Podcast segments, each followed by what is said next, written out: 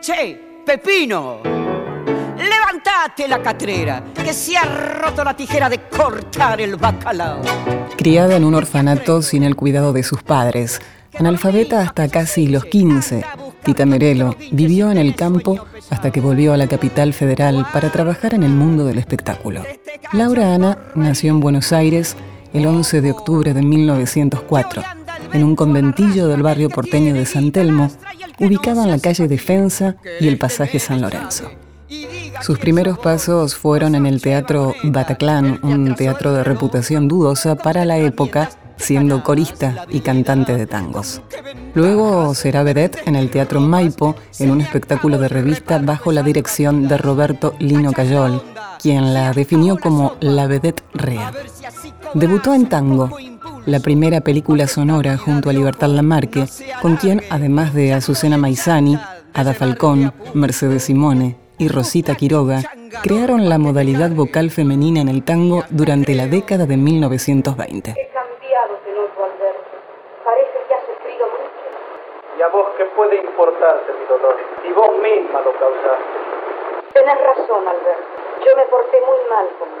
Recién ahora que comprendo que Malandra es un canalla y que me engañó miserablemente, me doy cuenta que fui injusta con tu cariño. Pero ¿qué querés? Tenía la cabeza llena de pajaritos. Vivía soñando, estaba ciega.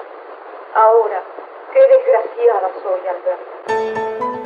La fuga, película dirigida por Luis Zaslavsky, le significó su consagración como actriz dramática. Durante los años 40 encabezó films como Los Isleros, su mejor interpretación junto a Huacho, Mercado de Abasto, Arrabalera y Para Vestir Santos. La marca personal de Tita Merelo se despliega en todo su esplendor con Se dice de mí, estrenada en 1942 en la obra Buenos Aires de ayer y de hoy, letra de Ivo Pelay y música de Francisco Canaro.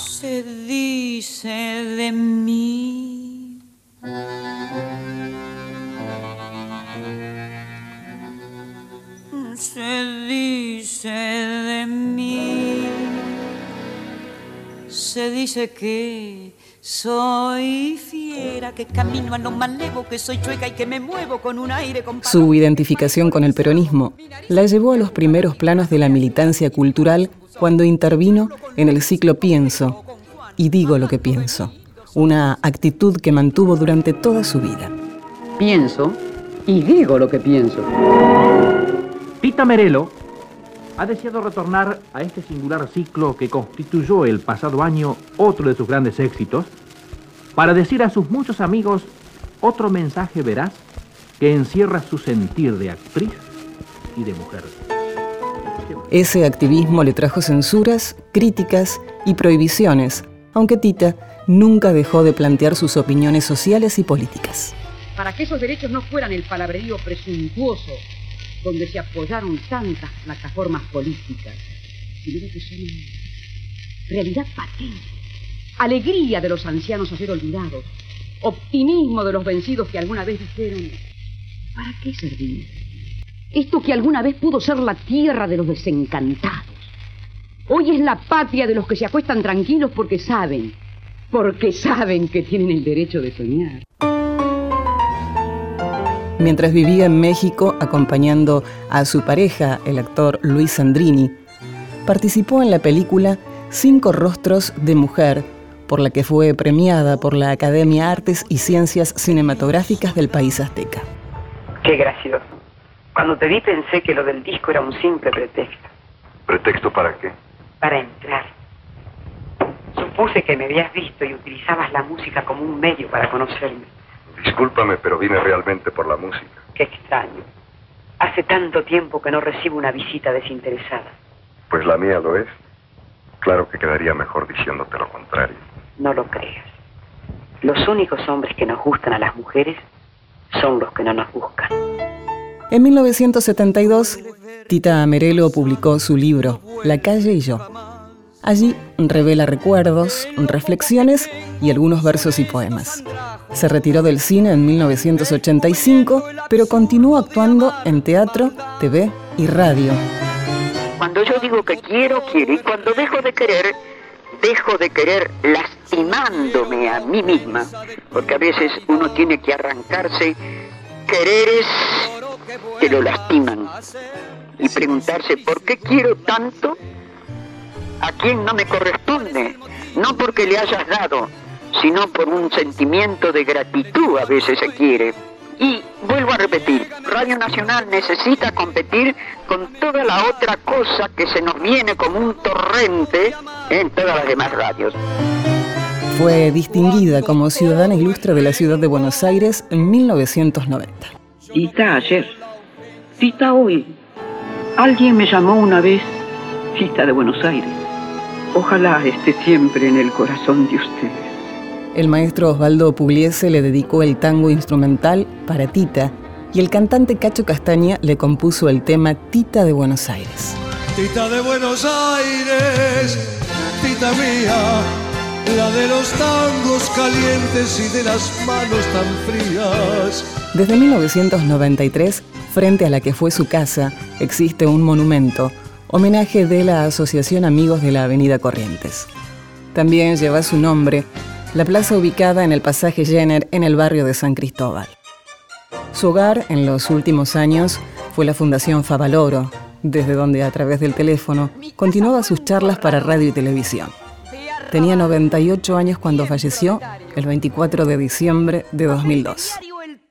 La gran Tita. Tita de Buenos Aires.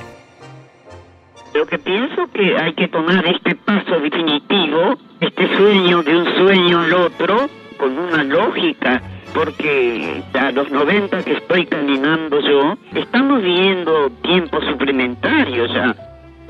Lo lindo es haber pasado por la vida y recordar esto que he leído alguna vez, que creo que es de Buda.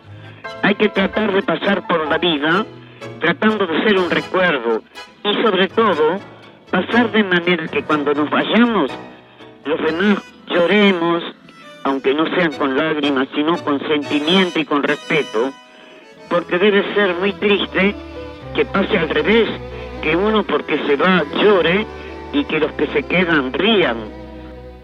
Le di la cara a la vida y me la dejó marcada en cada arruga que tengo llevo una pena guardada. Yo me jugué a cara o cruz, iba todo en la parada. Llegó el tiempo, barajó y me dejó arrinconada. Si sos audaz, te va mal. Si te parás, se te viene el mundo encima Decime Dios, ¿dónde estás? Que te quiero conversar. Si para unos fui buena, otros me quieren colgar.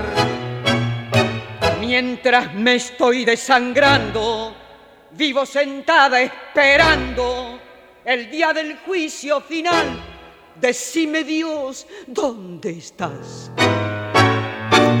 Que me quiero arrodillar. Contenidos y memoria histórica. Radio Nacional.